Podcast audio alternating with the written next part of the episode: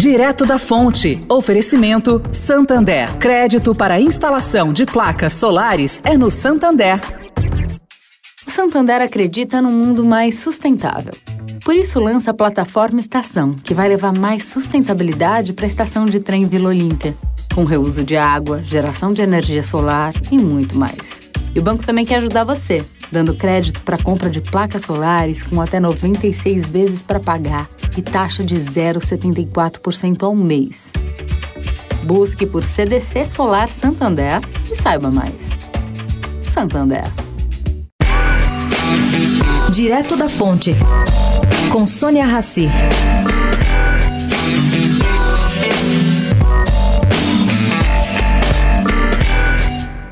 Gente, em recente conversa com o ex-presidente do Tribunal Superior Eleitoral, Carlos Veloso, ele lembrou de que quando o TSE implantou o voto eletrônico nos anos 90, isso era uma coisa muito segura.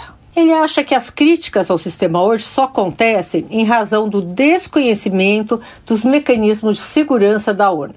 Primeiro, que o sistema permite que a urna seja auditada antes, durante e depois das eleições. Os hackers não têm como acessar essa urna, visto que o processo de votação não está em rede e não opera online. Ele frisa também que a equipe que criou o protótipo da urna era formada por técnicos experientes e sete dos nove integrantes eram militares. E mais, a cada eleição, cópias do resultado de cada urna são colocados à disposição de fiscais dos partidos políticos.